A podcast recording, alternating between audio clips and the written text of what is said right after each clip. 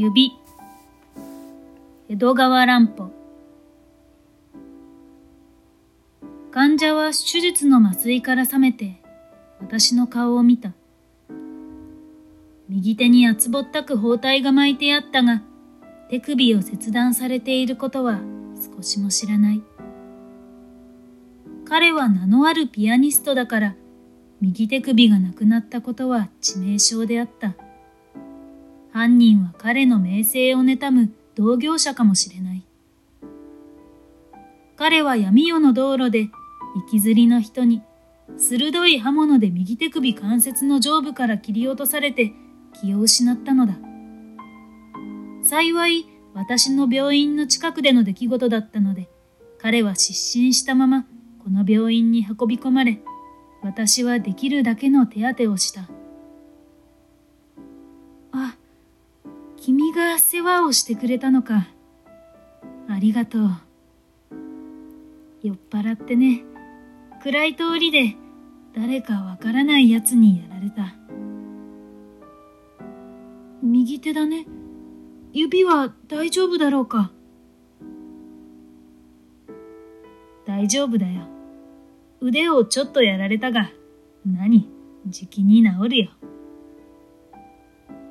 私は親友を落胆させるに忍びず、もう少し良くなるまで彼のピアニストとしての生涯が終わったことを伏せておこうとした。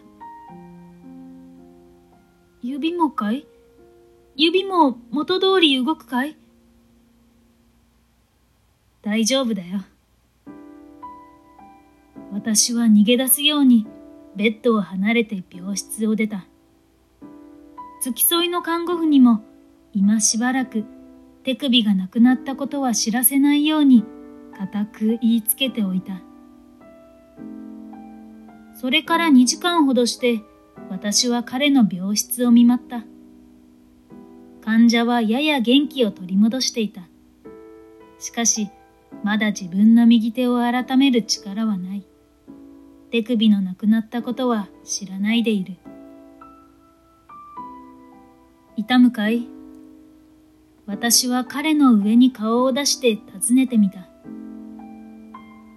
うん。よほど楽になった。彼はそう言って私の顔をじっと見た。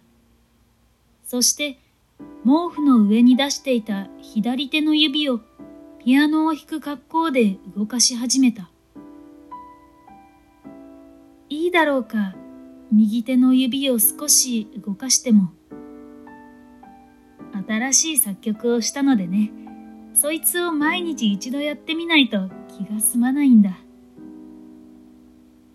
私はハッとしたがとっさに思いついて幹部を動かさないためと見せかけながら彼の上白の尺骨神経の箇所を指で押さえた。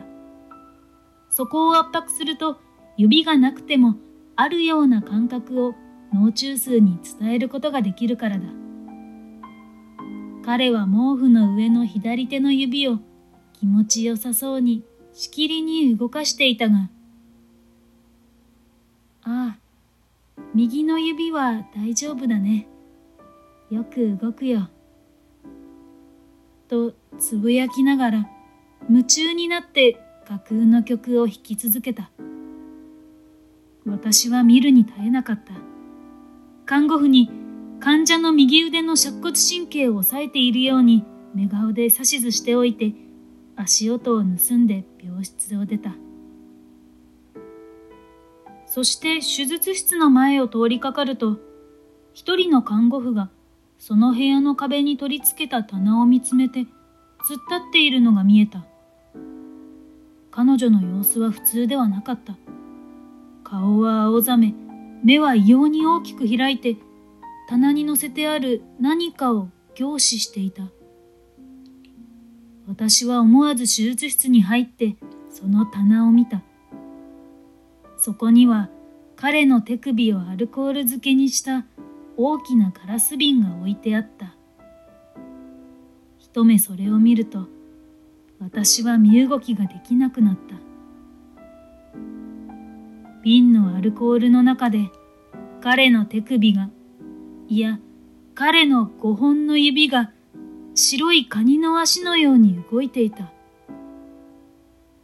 ピアノのキーを叩く調子で、しかし実際の動きよりもずっと小さく、幼児のように頼り投げにしきりと動いていた。